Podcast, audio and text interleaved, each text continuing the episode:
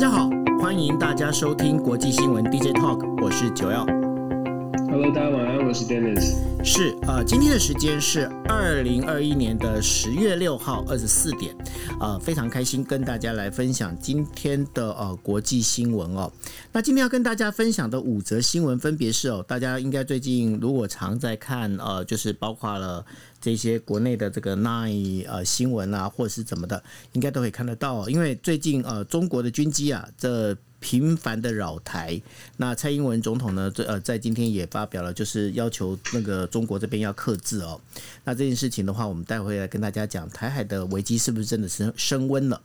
另外的话，关于就是美国跟中国的那个就是官员呐、他们在瑞士会谈，那这个中国官员是杨洁篪哦，那他到那个就是瑞士会谈呢，那这当中在谈些什么事情？然后布林肯呢又跟呃韩国的外长在讨论朝鲜半岛的这个中战宣言。大家如果知道的话，因为朝鲜半岛它现在其实还是处于一个战争，应该在属于休战状态，并还没有中战哦。那到底这个朝鲜半岛有没有办法，就是把这个中战宣言能够把它发表出来，然后结束这长达呃就是应该是有六十几年吧这样的一个战争呢？那个这个部分的话，我们待会来讨论。那另外的话，拜登哦，我们经常在讲拜登他有水逆，那拜登他现在财政政策上面的成败呢，有三个关键日期。那这三个关键日期到底是怎么排出来的？那我们要请 Denis 来帮我们做分析哦。那另外的话哦，大家如果知道的话，最近的话，包括呃整个全球的那个能源呐、出现了很大的一个危机哦，包括欧洲天然气呢。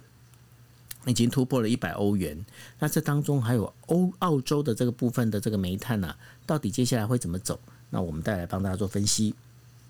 另外的话，呃，最近脸书哦，就是 Facebook 小扎他这个好像最近是也是在水逆状态哦。那不仅仅是前一阵子，就是呃前几天的宕大宕机，那现在呢，整个脸书内部的话，也有就是他的员工跳出来哦，就包括了在控告他，包括 Instagram 上面对于呃就是儿童部分的这个保护并没有做得非常好，到底怎么一回事？我们带来跟大家聊。好，那我们来进入我们的第一则新闻哦。那第一则新闻呢，呃，大家知道说，呃，最近是从呃十月一号开始是中国的国庆日哦。那中国国庆日呢，在呃就是十月一号到十月四号这几天里面，中国总共总计有一百四十九架次的这个飞机啊，这个军机，呃，就是呃进入了我们的就是台湾的这个防空识别系统，也就是 ADIZ。那蔡英文总统呢，对这件事情呢，已经就提出警告，而且呢，拜登政府呢，在私底下透过呃非官方的管道呢，也跟中国沟通，希望中国这边能够自治哦。那因为呢，对于这个台海安全，尤其是在不管说那个整个一个美国这边的立场里头，台海维持目前的一个现状的稳定安全呢，是一个最好的一个方式。但是呢，中国这样频繁的、频繁的这样的一个扰乱，呃，台湾就是台海安、台海之间的这个防空识别区的这样的一个状态哦，呃，也会造成。造成其他国家的一个反弹哦，那这样的一个状况里头，呃，在今天我听到日本有一个专家，他们是这样分析，我觉得也挺有意思。他是说，因为这个中国的这个军机扰台啊，我们必须要注意到一件事情：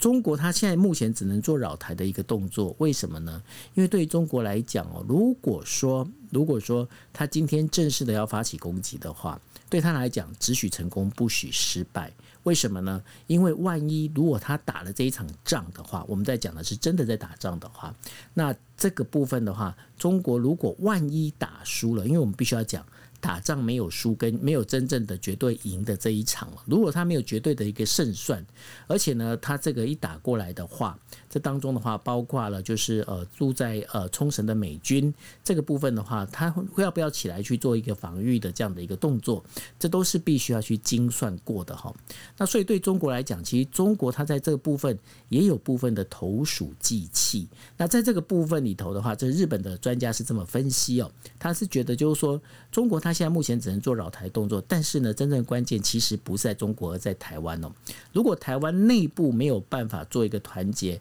没有办法有一个就是全民共同呃就是一心，然后呢来保卫这个我们在讲的中华民国这个国家的话，那这样的话对台湾来讲，台湾就会比较危险。所以这个是一个日本专家分析。那我不晓得说，Dennis 站在你的角度来看的话，你怎么看最近的这个中国的军机扰台，还有相对应的，就包括了拜登他所这些所做的一些反应呢？对啊，最近拜登昨天不是讲了那个台湾协议吗？然后闹那个新闻，大家都很紧张，大家都讲说台湾协议到底是什么东西。我们先说中国军机扰台这件事情，我希望呃，其实九号你你可以一起来思考，如果你是习近平，你你觉得你派军机在那个飞天空上飞来飞去会怎么样？会有什么后果？我们我常常就想说，其实我们可以从换位思考。如果你是习近平，你把中国你把军机大量的飞放在这个台海上空，好像造成一个呃区域和平的一个紧张感。对你来说，它的好处，它是不是利大于弊，还是弊大于利？从这个角度来看，我们大家可以去解释为什么中国军机扰台，大家都在讲了，大家都在呃世界各国都很紧张，可是中国好像我行我素。我们就说，其实中国派军机在台海上空，它造成的影响是。你可以看到这个数字让大家觉得很紧张。美国会回应，美国有回应，周边的国家也回应了。大家在讲说，哎，台海台台海的局势很紧张，区域安全、和平、稳定好像受到了影响。那对中国来说，先说中国国内，它有影响吗？中国国内一般的民众看到这样的消息，请问他们会有反感吗？他们会有反感的感觉吗？如果不会的话，就是如果不会，大家可以思考：如果中国国内的意见是对于这样的事情不会有反感，顶多是无感，就是说这个这是没什么大不了的。要么是无感，要么是有正面的感觉，就是觉得哎国国家的国力很强，可是没有人有反感，那么在国内就没有任何的阻力，所以做这件事情没有来自国内的阻力，来自国外呢？国外可能会有抗议，国内国外可能会有不满，可是中对国外目前目。前西方民主国家对于中国的反感，中国也不是承受第一天、第二天。也就是说，现在扣分的部分呢，也差不多扣到底了，也没有什么好再扣分，也没有什么再好反感的。可是这个反感、这这个紧张感，给世界各国带来的这个压力，事实上是挺大的。然后再加上。我们从以美国来说，中国其实可以看得很清楚，美国拜登政府现在内忧外患，内忧我们稍后会说美国的国债的危机，中国不是看不见，其实所有的资讯都是透明的，中国非常清楚美国遇到了什么样的挑战，中国现在给的这个军事压力，它会造成的不会是它它会造成的压力，只是更更多加一件事情让拜登去烦恼。那对于台湾来说，其实九欧你刚刚讲的很重要，也是我们一直在讲的。这样的一个紧张的局势，在台湾你就很明显的看到会开始出现分裂，会开始出现分歧。我们一直在讲团结，就是因为当我们遇到紧张的时候，每个人对抗、对付紧张或回应紧张的这种紧张的局势，他的态度会不一样。有的人会觉得说：“哎呦，有什么好？不要不要这样子，拜托拜托，不要这样子，我们赶快呃，我们要赶快的想办法呃，和平共处。可是和平要用什么方法呢？”蔡英文总统现在宣就是做出一些宣告，说希望可以重视。这个问题，那国防部长呢？这个邱国正部长也讲到了，其实他从军从军旅生涯四十年了，二零二五年，呃，到到目前为止，感觉起来是最紧张的时候。看到这样的紧张局势，我们在台湾内部，如果有如果如果变成没有呃没有很团结来面对，没有想说要怎么做好准备，如果没办法团结的话，事实上对中国来说，请问是觉得是加分还是扣分？我们这样说，其实。这样的分析下来，你就会知道说，这个军机绕台这件事情，我们看很紧张，我们希望不要。可是对中国而言，它其实没有差别的。也就是为什么我们要一直在呼吁说，我们理性的面对，我们不要慌，不要乱，啊，自己思考一下这个整个的局势。呃，九欧，你刚刚讲到日本专家，其实不止日本专家，大部分的国际的学者都都会说。基本上要真的台海要走上真正的战争，其实还有蛮大一蛮长的一条路，也就是说距离还是很蛮远的。毕竟战争的成本是非常高的，呃，任何国家都是一样。即便大家觉得中国可能很很很疯狂，或者大家觉得中国可能会不按牌理出牌，可是其实战争的成本不是任何国家都会去做盘算，不会是不会是今天呃突然就突然就开战，那嗯。就说呃，这个这个是跟现实有点有点距离的，所以我们在看台海危机升温，我会觉得我们自己呃稳定好自己的心情是比较重要，尤其是国内的国内的状况，不论你有什么样的论述，大家可以拿讨拿出来一起来讨论，呃，只要能够。找到一个共识？我们想要跟中国对谈对话，还是我们想要做好更多的军事经济的准备？都可以。重点是要一，重点是要一起走。我觉得这是这个是呃，看待这个紧张的情势呢，我们必须要呃，可能要做到的事情。简单的讲哦，刚刚呃，Dennis 跟大家提醒的一个重点哦，对于中国来讲做这件事情哦，就是说飞机在你门口这样飞来飞去这件事情的话。对于中国来讲，它有几个好处哦。第一个当然就是出口转外销，呃，就是外呃，应该出口转内销哦。也就是说，这部分对他们来讲，哎，那今天中国国内的民众大家可以分成两种嘛。第一种就是无感嘛，哎呀，又又来了哈。那另外一个的话，就哇，你看，尤其是你看我武扬威啊，用这样的方式来走的话，当然就是会。毕竟，大家不要忘记一件事情：中国现在目前他们整个内部的状况，在经济状况也不是太稳定哦。因为呢，包括了就是我们在讲的，他们现在也面临的一个能源危机在那边。不管说是在东北的部分，东北是民生供电出了问题，但是在华南的话，是属于这整个产业用电是出了新那个状况哦。更不要讲说内地，就是往这个内陆里头走的几个省份，现在目前都面临缺电的状态哦。那面临缺电这个状态的话，其实是一个非常对于中国来讲，这是一个非常危险的一个事情。当然，对于整个应该是说中国领导层来讲，今天的话，如果我今天我内部，因为一般来说，大家如果仔细去看中国共产党过去所做的一些事情，就可以理解到他们的有一个习惯的一个套路哦，就是说，当中国内部开始有一些分歧、有些纷争的时候，他必须要把这个枪口能够一次对外。那对外状况的话，当然是要急。及所有的那个明星啊。就是对于这个，可能他在走的走的是，比方说他提到的这个中国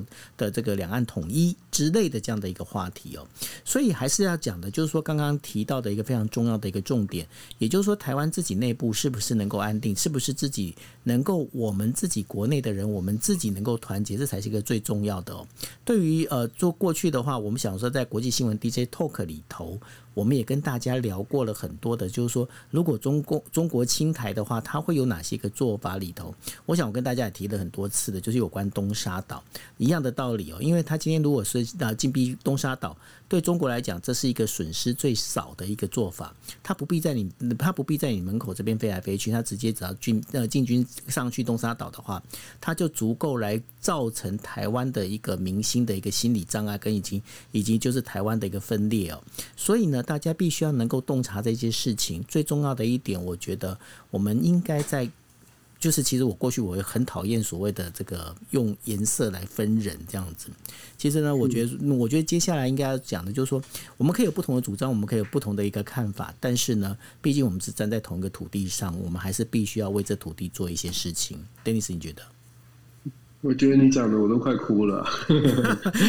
对啊，我们真的太长，我们太长二分法了啦。在台湾，我觉得最可惜的是太长二分法。可是我其实看待这个现在的紧张的局势，我。我觉得有一个有一点点的这个可能性，就是因为大家都看见了这个状况，紧张的局势出现了。我们是不是能够一起来去呼吁说，这个紧张是大家都要面对的？我还是要强调，不管你是什么立场，不管你觉得处理这个紧张的方式是要对话，跟中国对话，还是处理这个紧张的方式是把我们自己武装起来，做好所有的准备，让可能中国没有办法进犯台湾。无论你的选择是什么，我都希望大家听一听对方的说法，然后找出一个大过半人接受的一个方案，然后我们就一起团结的去做这件事情。我觉得这是台湾现在非常需要的，就是要对话、要沟通，内部的对话沟通，然后团结往前走。我我我我觉得真的是觉得现在的这个美中的关系，然后台湾在两强之中哦，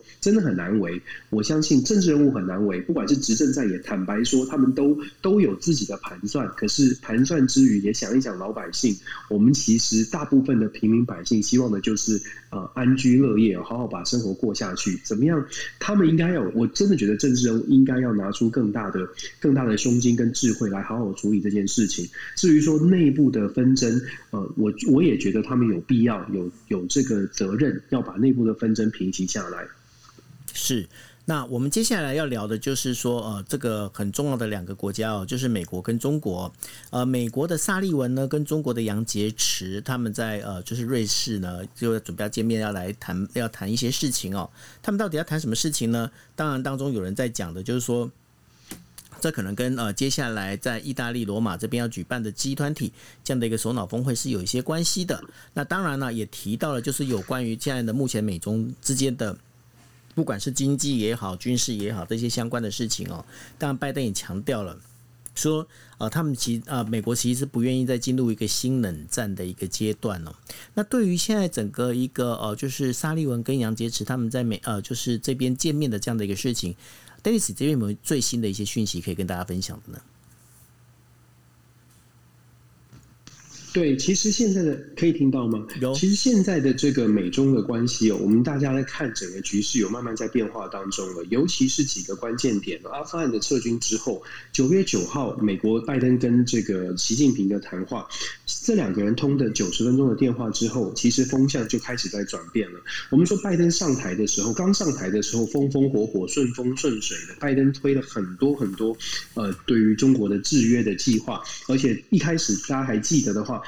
一开始在很多的议题、人权的议题上面，不断的去强调新疆、新疆的人权、香港的问题、台湾的问题，不断的在跟西方民主国家一起来联合制约中国。开始的时候是很顺的，一直到 G7 峰会的时候都很顺利。可是事情开始有转变，就在大概七八月的时候，当阿富汗的局势出现变化，很多的国家就在想说，给你半年的时间。其实前半年很顺利的原因，是因为大家在看拜登所谓的美国回来了。除了口号之外，拜登拿出多少的实际的作为？其实拜登前面口号讲的很响哦，就是包括了什么 “build back better for the world”，就是大家一起怎么拜登要推动类似对抗“一带一路”的这种西方民主也提供基础建设的资金，然后要疫苗外交等等，都讲的是非常的理想。可是很多的国家都在引领期盼美国真实从口袋里面拿出资源，偏偏其实美国口袋里面没有那么多资源。经过了半年，呃，经过了六七。七个月的时间，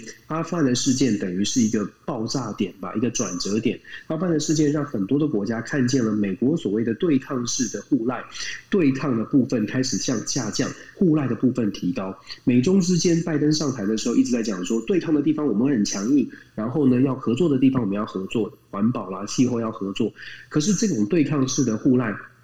它的本质、它的本质或者它的基础。就是这个互赖的部分，因为互赖，所以其实对抗的力道，坦白说，本来就不可能太强，不可能把杀把这个对抗压到底，压到对方的家门口，本来就很困难的情况之下，再加上拜登政，再加上美国自己有资源有限，所以拜登的拜登式外交，我定定义的叫做对抗式的互赖，对抗一开始前半年对抗很强。力量很大，然后互赖呢比较淡化，可是现在你可以看到已经开始在转变了，对抗的部分下降，互赖的地方上升。怎么说？九月九号的电话，九十分钟的电话之后，我们会看到九月二十几号在联合国的大会上面，习近平跟拜登好像双双簧一样哦，两个人都在讲说中美之间没有打算要进入新冷战的强烈的对抗。接下来我们看到十月一号就是中国呃中华人民共和国的这个国庆日的时候呢。呃，布林肯给的这个贺电讲的就很清楚，讲到说，呃，希望中美双方可以共同的找到和平解决很多争议的方式。而且有趣的是，如果把布林肯的贺电跟 Pompeo，就是之前川普时代 Pompeo 的贺电相做比较。庞贝尔真的是比较强势，因为他在贺电当中甚至不提到中国，讲提的是中国人民哦，去庆贺中国人民的国庆，而不是中国政府。所以你可以看到两者的差异，而且庞贝尔也没有讲到中美之间要合作。所以布林肯的贺电呢，对比之下，你可以看到放态度的放软。我们说之前三月份大家都知道，直接在阿拉斯加是吵开了，然后接下来在六月份的时候，天津好像也是碰了软钉子，包括我们也分析过，DJ Talk 也分析过，气候大使 Carry。到到了，到了这个，到了中国。也被王毅给了软钉子，还说什么我们要见你，看我副部长还要隔离哦。像这样的事情，好像开始做了转环。然后我们讲到现在，我们看到现在 Sullivan 呢跟杨洁篪要在瑞士做一个做一个讨开会讨论，他们两个要讨论什么呢？一基本上呢，不外是要怎么样来让美中之间的关系更加的降温。那最重要最重要的，大家预测的是两个人一定会谈论到什么时候拜登跟习近平可以真实的见面。以现在的时间来说，十月底。的这一场罗马的这个 G20 峰会要能够实体见面难度颇高，因为拜呃习近平看起来没有要出国的意愿。至少目前为止是没有打算、没有正式说要出国。可是可以做到的事情是，也许双方可以做一个线上的两人单独的视讯会议。如果是如果谈成这样的话，我们可以我们可以大胆的推断，中美之间的紧张关系会快速的朝向降温的方式去方向去前进。如果不是十月三十号左右这个集团级峰会去谈所谓的视讯会议的话，下一个时间点呢会是在十一十一月份。十一月份有气候变迁的会议，然后十一月份还有一个重点哦，十一月份中国要习近平已经确定要去参加非洲中非合作合作论坛。这个中非合作论坛今年是第八年，如果没有记错的话，中非合作论坛为什么对中国很重要，也对拜登应该要开，拜登也必须要开始去重视，因为中非合作论坛它召集到了五十一个国家，五十一个非洲国家打算要参与。大家要知道，在非洲，中国是花费了非常多的资呃精力在经营非洲。习近平自己要去参加，而且五十一个国家的领袖打算要参与哦。我们如果做对比的话，大家可以想象一下，为什么我说这个会议这么重要？非洲国家的这些领袖呢，去参加联合国大会，以去上一届来去年来说，非洲国家疫情之前，非洲国家这五十一个国家去参加联合国大会的亲亲自去纽约参加联合国大会只有二十八国，可是为了跟中国见面，他们五十一个五十几个国家要跟中国见面，为什么？其实就是利益。导向了，基本上中国的不管是我们怎么来评价“一带一路”，看在非洲国家的眼中，中国给的益助，你也许大家会说，这有背后有很多的猫腻，背后有很多的这个连结，你要小心。西方民主国家不不论怎么再说，不论怎么跟西非洲国家做提醒，要小心，对他们来说。非常非常需要经济援助的国家，他们看的是中国可以给多少东西。那习近平也非常在意，为什么呢？五十一个国家在联合国代表五十一票，这个在联合国的这种所谓的一票，每一个国家都一样平等有投票权的一个国际组织里面。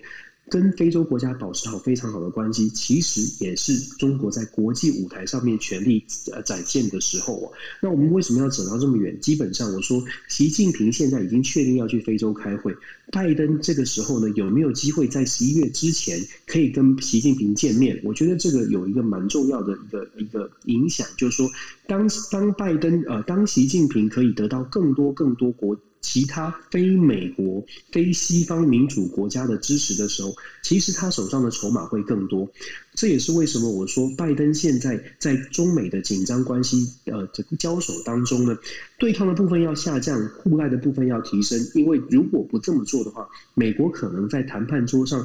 呃可能会更加的失去他的这个。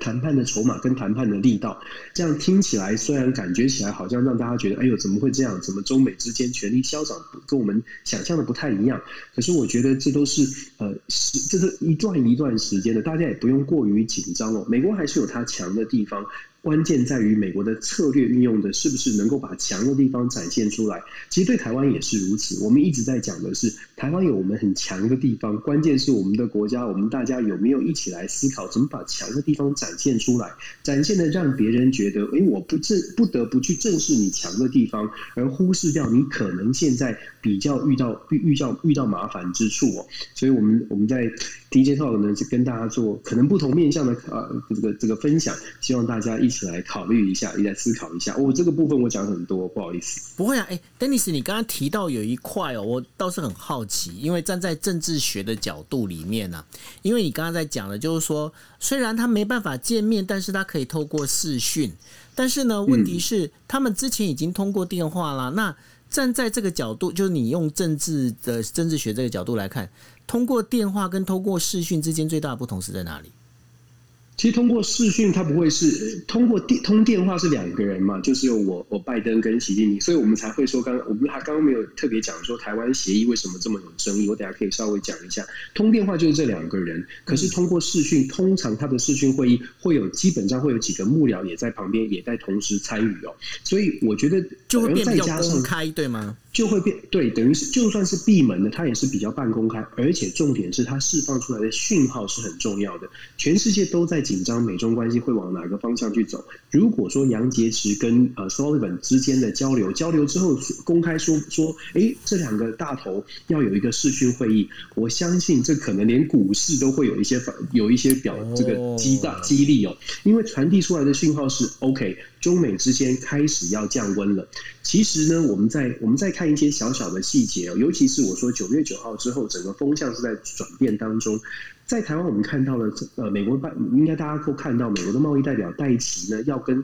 打算要跟刘鹤，就是国务院的副总理进行一些沟通跟交流，要谈经贸关系。如果我们只看到戴奇所说的，呃，中国的第一阶段贸易采买不够，没有只打只只买了百分之六十一，美国希望中国要把它买足，美国希望要更公平的竞争。如果我们解读从比较硬性的解读，我们会看到这个部分。可是别忘了，其实戴奇讲了，也后面也有讲一个重。重点重点在哪里？戴奇讲到说，中美之间要脱钩，基本上是不符合现实的。中美他说，中美要脱钩是不符合现实的。中美国现在要寻求的、要努力的方向，是在中国跟中国如在就是回恢复挂钩的过程当中，可以确保一切都有秩序，而且在恢复挂钩的过程当中呢，要确保美国是有一定的优势的，这是美国努力的方向，而不是脱钩。恰恰相反的是，美国完全不想跟中国脱钩。我觉得这个讯号比现在呃台面上我们在解读中呃这个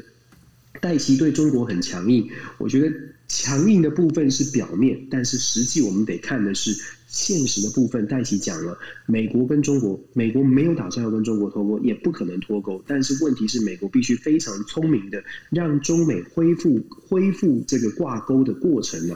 未来可以朝向美国有对美国有利益的部分去前进。我很快的讲一下台湾协议这件事情为什么那么的紧绷，就跟刚刚我们说的这两个人的电话是有关系的。为什么新闻讲到拜登自己讲说台湾的 agreement，结果新闻就在猜测什么是台湾协议，大家很紧张。紧张的原因就是因为只有这两个人知道，当拜登讲台湾协议，没有人知道他在讲什么。这个老拜登他有他到底是有意还是无意？我觉得后续可以推敲。有人当然说他是随口随口说说，他就说哦，我台湾协议其实就是一个另外一个名词，就是想说是台湾议题了。可是他就讲一个台湾协议，搞得大家很紧张。为什么紧张？因为我们不知道在中美的紧张关系当中，美国跟中国之间在台湾议题上面到底双方的底线在哪里？我们台湾当然是希望美国为台湾多做一点事情，可是我们同时也会担心是界可能也会担心，会不会在中美的紧张当中，美国对台湾的支持没有我们想象的这么多？就是因为不是公开的，所以当这个名词出现的时候，开始出现紧张，会会或者会有点。有点担心，这就是为什么我说，如果是视讯会议或者是半公开的资讯，对于我们来说，尤其我们只能在台湾只能被动的接受二手讯息的呃部分来说，我们会希望说更多的公开一点的消息，因为这样子我们比较好捉摸。可是这也反映出，其实台湾真的要赶赶快的去思考，我们在美中的紧张当中哦，台湾是不是有办法能够发展出另外一种获获取两岸资讯的这种沟通的？管道或者是情资管道，我觉得这个真的是蛮重要的。否则，我们永远都会看到看到美国的，我们变成要追着美国政府谈话，或者是日本的谈话来判断两岸关系，这个有点奇怪。就是说，我们其实应该要自己有自己的一手的消息，至少要一手的沟通了。就算再不喜欢，可是可能也要有对话，这点可能对台湾比较好一点。是啊，在这一题里面，我们另外还会谈到，就是有关韩国，韩国的呃，就是他的外交部长郑义荣呢，然后现在在巴黎呢，跟呃布林肯呢，他正在会谈哦，他们谈的是一个重点，其实要谈的就是呃南北韩要中战宣言这一件事情。那目前的话，因为本呃，在我们在上个星期，应该是上个星期吧，上个星期呢有提到，就是金正恩呢有提到了这中战宣言的事情，而整个负责这整所有的事情里头的呃所有的这个真正的 key man 呢，其实是他的金正恩的妹妹金宇镇哦。那对于这个朝鲜半岛的中战这件事情的话，呃，Dennis，你觉得他目前的一个进展可能会很快发生吗？文在寅很希望在他剩下六七个月的任期当中留下一个 legacy，留下他的一个政绩，就是在南北韩的争议上。所以其实文在寅最近推的很凶哦，尤其是最近呃，就是这两天哦，韩国的外长还特别跟美国的国务卿布林肯在这个巴黎有有一个特别的小组的会议，就在讨论北韩，就是文在寅提的这个中战协议。北韩这次是非常正面的，现在就卡在南韩。其实北韩的目目标就是希望透过南韩向美国施压，要求美韩美国去正视北韩的问题，要求美国重新来思考所谓的解除经济制裁。韩现在为什么北韩这样做是有点效果的？就尤其是透过南韩去对美国呃来做一些交涉。南韩其实在现在，它在美中之间也在操作它的牌。这个牌就是我们我们我们可以之前在之前在说，南韩可能靠近美国一点，可是现在一样的局势有点转变，南韩有点慢慢的又往回它原来的中间的中间的位置去移动。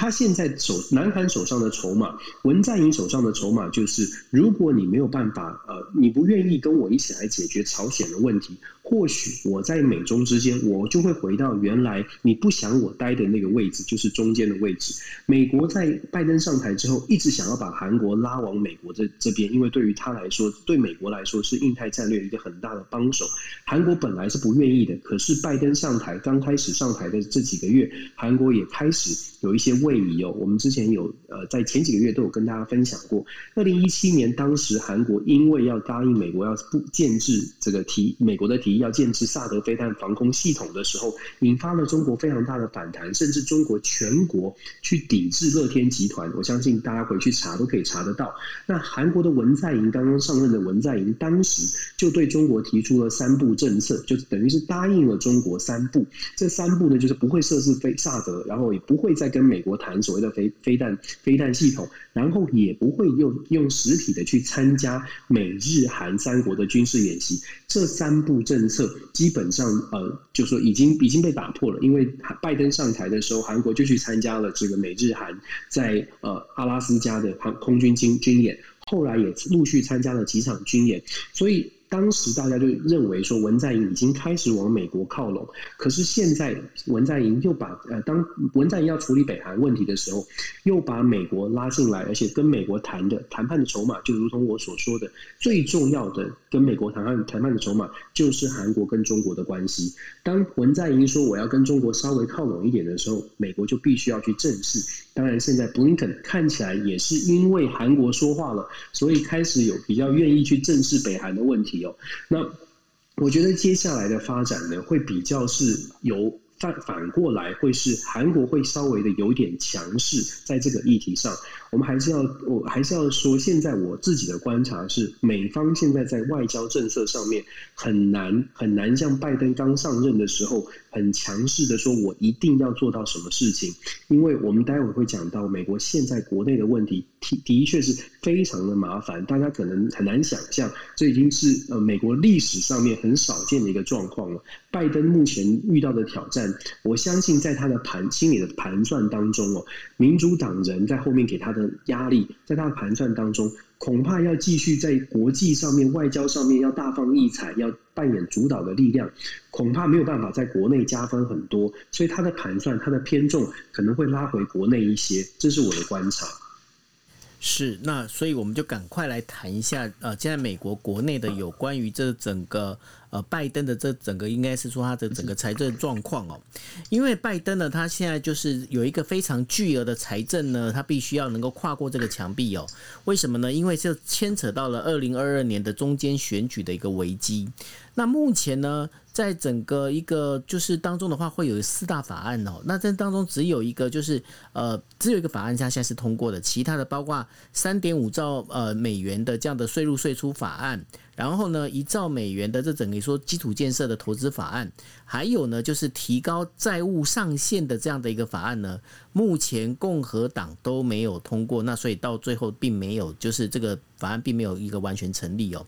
那对于拜登来讲呢，除了这以外，他还遇到一个什么样的一个问题，就是他在国内支持率的一个下降哦。他现在不管是说对于白人也好，黑人也好。或者是拉丁裔的，呃，就是呃，等于说美国人，或者是亚洲裔的美国人来讲的话，他七月所做的民调跟九月所做的民调都明显的往下掉哦。他明显往下掉这个情况的话，对于拜登来讲，其实是越来越头痛，也越来越危险。那对于细节的部分的话，Dennis 要不要跟大家讲一下？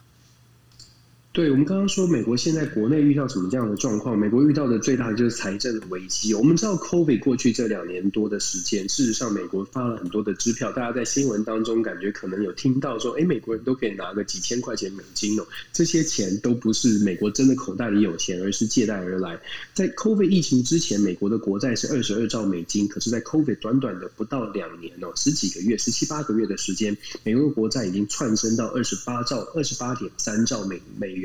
你就可以，我们就可以想象现在这个财务财务的状况有多么的危险。那这个债务呢？过去其实如果说美国呃两党有共识，我们就哎共体时间，我们就一直把债务的这个门槛，美国是法律有规定有债务的上限。如果大家就说那我们就一起把债务的上限一直提高，一直提高，两党有共识，那么也就算了。可是现在问题来了，问题在于双方呢互不互不相让，等于是共和党现在是在野，共和党在野，他们认为说。这个债务上限不应该提高，其实说听起来都很合理，对不对？因为在野在野党说我们不应该再再再留子孙了，这些说法听起来都非常的合理。既然是合理的，那我们就看说，那民众怎么？民众是不是买账？现在过去呢？任何在债过去，美国其实有已经在在历史上，美国提高债务上举提高举债上限。提高过几次呢？提高过七十九次，也就是说七十八次哦。意思是什么？从六零年代到现在，提高过七十八次。换句话说，这个已经是政党政党这个对决，或者是政党沟通协调一个政治游戏了。可是这一次为什么玩不下去？因为现在的。政党的对立的情况比以前更更胜以往，再加上现在共和党已经看准了民意，现在是非常非常的不满，对于拜登的支持是下降，民意非常的不满，民意觉得拜登的政府已经掌握了行政权，已经掌握了这个立法权，那么拜登的政府就应该要全面执政、全面负责，所以民意对于拜登的支持度在下降，共和党也抓住了这个机会，觉得我们现在就必须要完全的放手。让民主党去承担做的后果。当然，你如果反过来说，你会说：哇，共和党这一次连国家要倒债了都不救，也不也不打算救。其实，呃，这这当然就说你喜不喜欢共和党的问题了。共和党其实也看准了，就说有美国的法律里面有一条规定是。如果说呃民主党硬要过关，他可以怎么做呢？他可以用调和的方式，在英文叫做叫做 reconciliation。它是在法律里面，国会预算法里面有这么一条，就是如果民主党硬要推过的话呢，他只要五十一票，在参议院只要五十一票，等于是五十票再加贺锦丽那一票，他就可以硬行的把硬是把这个债务上限、举债上限提高。可是他如果这么做，那拜登就会真的是历史上第一个，而且拜登可能就真的是要呃要全面的负担未来的所。所有的这个，包括民主党，还不只是拜登，就必须要负担未来所有所有的苛责哦。因为这这个债务这样的往往上提，其实是其实是如果没有共和党的支持的话，会变成民主党永远的一个一个一个标签在身上。所以民主党其实不太愿意去，不太愿意去做这件事情。可是共和党就说：“你民主党，你就是要做啊！你是全面执政，我不管你，就是要就是要你做。”现在僵局卡在这里。拜登虽然公开的去批评共和党，可是僵局僵持不下，那这样在这样的情况之下，我们说美国的举债上限无法提高。刚刚九位你有说到，说到了好多关于钱的事情都卡关了，因为政党对立的关系，所以都卡关了。导致拜登现在在美国的整体的民调是全面的下挫，不，而且是跨民、跨族群的下挫，跨族群、跨年纪的下挫，这样的这样的情况，我常我就像我刚刚一开始说的，其实我们在看政治人物的政治行为或决策的时候，我们把自己想象成他。如果你在拜登的位置，你该怎么办？如果你现在是拜登，你会不会把重心放在外交？而且我可以跟大家他说，基本上大部分的人民哦。不论你在美国还是在台湾，大部分的人民其实对于外交的事物的关注度，绝对绝对是低于国内自己身切身的事物的。所以，拜登现在，如果我们是，如果你是拜登，你会不会，你会不会这个，你该怎么做？你会不会想尽办法的要在国内的这个呃这个财政危机上面做出一些成绩，让大家觉得，哎，这个政府还蛮厉害的，还有一点，还有一点，还有一点能力。然后你会不会把重心从外交的政策上面移转回国内？这是为什么？我们说我们看到国内的财务危机，我们来判断美国整体拜登团队整体的重心施政重心现在开始移转，而且施政的态度、外交上面态度。也会开始转移哦。那现在甚至美国的媒体呢，很多媒体都在分析，拜登现在只剩下两个选择，一个是全盘的败退，一个是有限的成功。什么是有限的成功呢？就是答应共和党。共和党其实有审很多的法案是需要呃民主党的支持的。现在拜登可以做的是答应共和党妥协，跟共和党进行一些妥协，尤其是在像譬如说像基础建设，譬如说像社社会安全社会安全网的建制，这个三点五兆的社会安全网的法案相关的法案，共和党在这个法案当中，第一他要求数字要下降一点，第二他在这个过程当中他要求的社会安全网呢，跟民主党要求的不太一样。民呃，拜登愿不愿意去妥协？如果妥协的话，共和党会加分，民主党就不会得分这么多。所以会有人说，现在拜登面临的挑战是，你要全面的什么都不过，大家一起，我们说，因香港话这个港这个这个广东话叫蓝草嘛，大家一起大家一起摆烂，大家一起烂掉。然后拜登坚持就是，你看这就是共和党，然后然后共和党说这就是民主党，两个什么都不过，然后让美国 default，让美国真的倒在全球的信用评比。下下滑，然后看看会怎么样？史上没有发生过，看看会怎么样？拜登要这样做呢，还是说拜登会在最后一刻往后退，接受共和党的建议，或讲好听是建议啦，或者是被共和党威胁要通过共和党所提案的这种修改的纠正后的这些预算案？我觉得拜登现在大概只剩这两种选择。拜登的期待或者民主党的期待是大胜，所有的法案三点五兆也过，一兆也过，然后预算也过，全部都要过关，难度非常非常的高。那既然在国内的预算案，在国内的钱的问题上面难度这么高，那我们就再次的要说，再次的强调哦，在外交的政策上面，恐怕拜登要能够像老虎一样这么强势的行动，不太容易，真的不太容易。现在感觉好像民主党跟共和党就变是黑羊白羊过独木桥那种感觉了哈。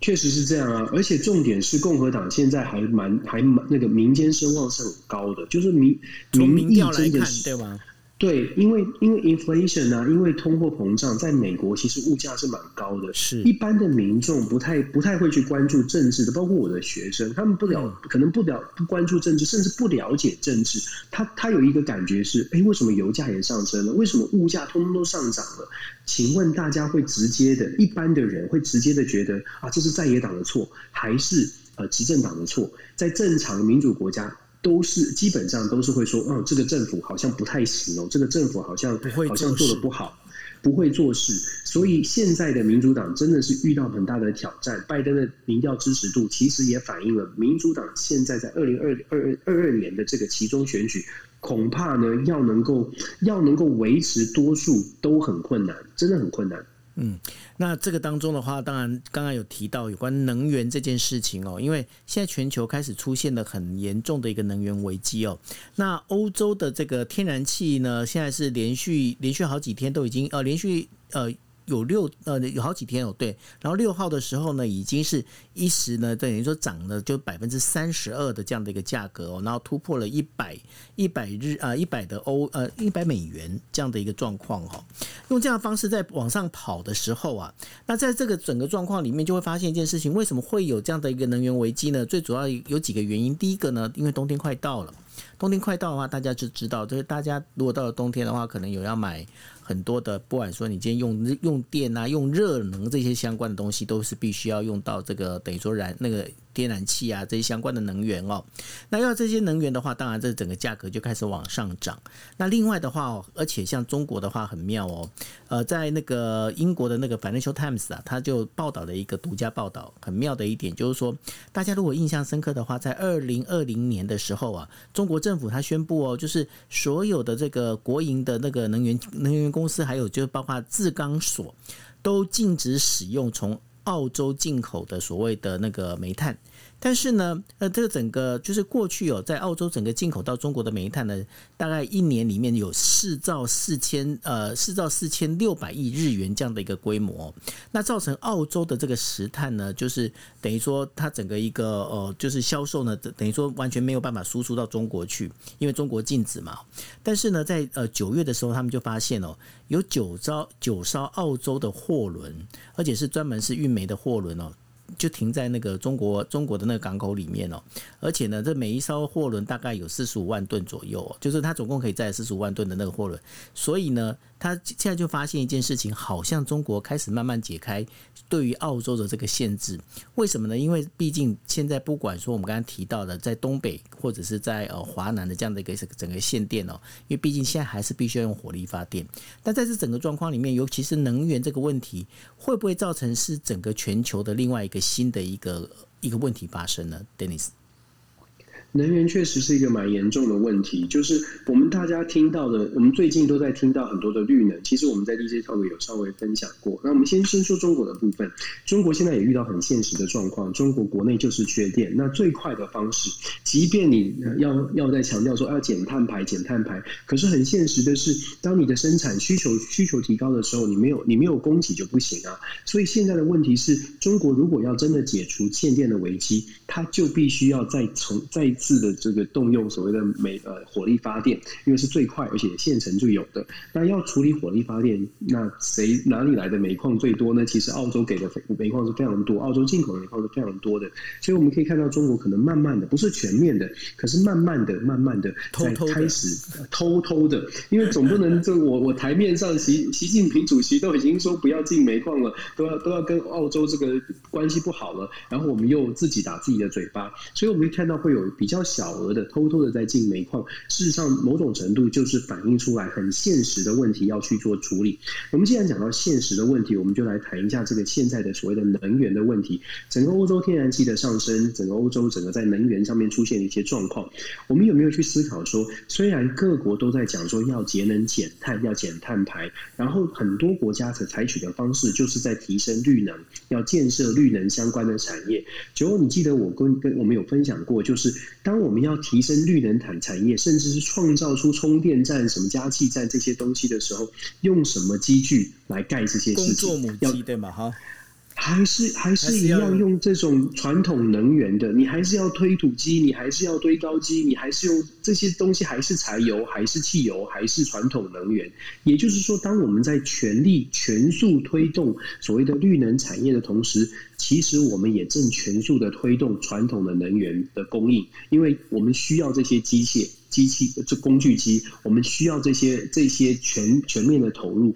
想。反而变成了我们双管齐同时进行的结果。我们如果呃，如果过像过去没有在特别强调绿能，我们循序渐进，可能一年盖盖一千个呃这个充电站，大概呢不需要。特别的增加能源的这个传统能源的消耗，传统的推高机不用那么多。可是现在，譬如说以美国一下子要一年要增加几万个充电站，大家可以想象，很很多的公司，很多的建设公司，或者是这种盖盖这些加充电站的公司。大量的进货，大量的使用传统的工具机，就是为了要争取这样的机会。大家觉得这是一个不得了的绿能产业，可是忘了不得了的绿能产业，等于是间接的促使了油价的上升，传统能源的上涨，所以变成是我们的绿能的构想很好，可是现实要达成这个构想之前，还有不少蛮长的阵痛期。我觉得这都是连带影响的。所以虽然我们期待是快速的达成。减节能减碳，快速的达成低碳排。可是我们面对现实的是，要达成我们的低碳排，其实我们同时的。促进了我们这个碳排在短期之内，这个能源需求、传统能源需求快速的增高。我觉得这个是可以大家可以思考的。其实各国现在可能可能现在开始意识到了，因为这个价格能天然气的价格、能源的价格，我相信会让很多国家开始去重新思考，是不是要放慢，或者是要调整一下现在国内的一些一些产业的产能。我觉得这个呃，全球都要讨论，都都都都要。都要思考吧，都要多用一点智慧。是，那谈到这个能源之后呢，我们必须要是谈到的，就是有关于社群媒体脸书哦。Facebook 它的一个前员工叫做法兰西呃法兰西斯豪根，然后在五号的时候对华府的那个参议院呢做一个听证会作证哦。他认为呢，就是呃这个 Facebook 哦，他为富不仁，尤其是他知道整个社群演算法对于青少年的身心健康、民主政治的理性运作呢，造成严重的这个极化现象。但是呢，整个公司还是以就是主那个就是。扎克伯格的意志为绝对哦，然后呢，用这样的一个方式造成了甚至。呃，让有这些犯罪性的一个促呃发大财的这样的一个状况发生哦。那对于这样的一个吹哨者这样的一个做法哈，尤其是最近啊，Facebook 好像感觉上有一点点水逆哈。那包括了上一次的那个呃，就是不管是整个一个大宕机的一个状况，现在大宕机的整个内部为什么大宕机这件事情呢？好像在内部也有很多的一些说法跟争议哦。那这这个这样的一个吹哨者出来的一个状况，跟美国的这个中期中间选举会不会有一些关系？Dennis 有很大的关系，因为这个，我觉得我我的解读会是蛮明显的一个政治的操作，而且共共和党、民主两党都都很期待这件事情发展的更更火热一些。为什么我们这么说？坦白说，一般的像我啦，就是一般的民一般的民众哦，如果你不是这种资工资讯专家的话，像。遇到这样的控诉，或者是所谓的吹哨者在说后台怎么做，后台怎么做，其实大家讲这个名词，每个中文字都看得懂，其实。真的操怎么操作，我们都不知道。对我来说，我不了解。真的，我们都在讲说，哎呀，这个后台有什么样的运作，什么样的这个大数据，大家都看懂每一个中文字。可是坦白说，真的知道这个后后续是不是后面是不是真的像吹哨者所说的这么的邪恶？其实我会比较担心的是，社群媒体这种吹哨者这种控诉，因为大部分的人资讯都会比较不对称，会变又会变成下一种阴谋论的起源地。就说阴谋论它的。它的起源都是在于某一些你很难知道的、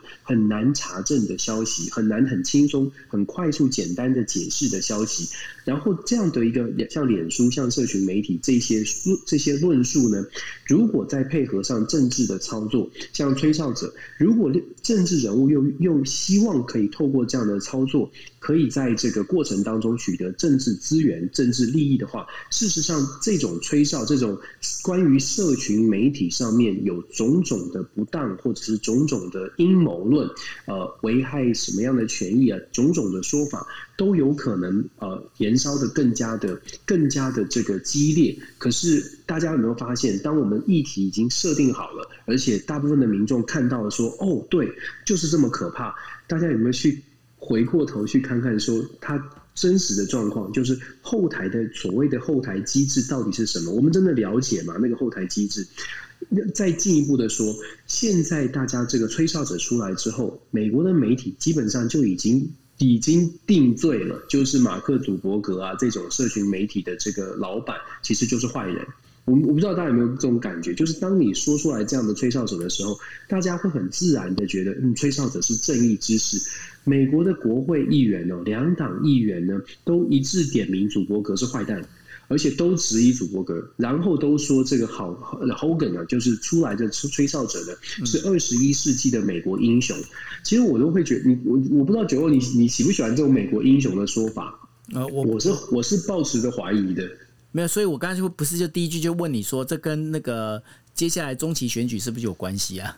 对啊，我就真的是，所以我觉得大家，你看我们在看这个新闻的时候呢，就会就会，如果大家更理智一点，就会去思考，就会反思，就是什么什么是美国英雄？政治人物说他是英雄的时候，他就是英雄嘛？其实我觉得有，反而说有时候觉得，当政治人物在推太推崇一个人的时候，你要特别的小心，为什么他会那么推崇？到底有什么道理？所以现在感觉起来是利用这个吹哨者的机会呢？当然了，本来社群。媒体。绝对绝对大数据绝对是需要管制的，可是到现在看起来还是挺多的漏洞。这也是为什么我们会说，当吹哨者出现，因为漏洞太多了，一般的民众没有办法很快的说，我们看完看看三分钟、五分钟的懒人包就可以理解它后后台的运作。他就可以理解他的他的这个方式到底是不是是好还是坏，因为大家很难理解，所以政治人物用很简短的标签告诉你说，嗯，这个事件就是脸书的错，这个事件就是祖伯格的错。我们无意去帮脸书背书哦，反正我们也没有，我们也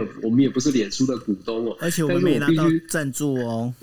对啊，我们又我们又没有任何的宕机，我们也是第一个被宕机。可是我还是要强调，就是真的，我们有时候在看这些讯息的时候，特别要小心的是。当美国这些政治人物讲说：“哎呀，这个吹哨者，这个美国英雄，这个背后呃很多的阴谋。”阴谋论出现的时候，我们要特别的小心，因为阴谋论就是分化社会的一个，就就是准备社会可能在这个点上又要又要再一次的被撕裂跟分化，所以我们可能要更多的智慧来看待这些事情，让子弹再飞一回哈。对，没错，是哎。那我想说，这是我们在呃今天跟大家分享的五则就是国际新闻哦。那最后我想问一下，Dennis，Dennis，你是什么时候要去那个就是美台的公那个呃国防武器的那个你要去要演演讲是几号啊？国庆日，国庆日要飞去。哦，你国庆日要飞去是国庆日，那就十月十号。十号，嗯，对，十号。哎，十号是星期几？十号是星期天，星期天。那然后你讲完之后，你要不要？我们要不要来跟大家分享一下有关这个整个一个事情啊？我 好啊，我也我也这好，我我尽可能的去，还是还是我们我们星期二，我们星期二我们花比较多时间来讨论这件事。好啊，这个这个会议。对这个会议，我可以，我可以，我我目前所知道的消息哦是这样，就是说这个会议它不会是一个一天的，它还蛮长的。其实它有它它有连续两三天的这个闭闭门会议。对，那呃对，所以到时候我们可能时间上面可能要做一些调整。对，所以呃，到时候我们再跟九欧来做分享。那我只要我能够分享的，我就会跟大家分享。好啊，那我我想对，因为呃，这个部分的话，大家我我是我也是希望大家能够多关心啦，因为哎，这是独家哎，我觉得这好酷哦。对啊，这 独家哦，这这独家哦，然后你还真的在哪里都听不到。是我们那我跟你讲，Dennis，你只能在这边讲哦，先讲好。别的地方不可以讲对啊，对啊。就在那边讲，会有记者会，现在会我知道会有记者会啊，会有这些嗯报道。OK，好哦，那希望你就是能够一切平安顺利。嗯，好，平平安很重要，对对，很可怕，非常重要，请加油。OK，好，那这就是我们今天的国际新闻 DJ Talk。那至于 Dennis，到时候下个星期十月十号之后去那开会之后会有什么样的内容，大家请锁定国际新闻 DJ Talk。非常谢谢大家。晚安喽，拜拜。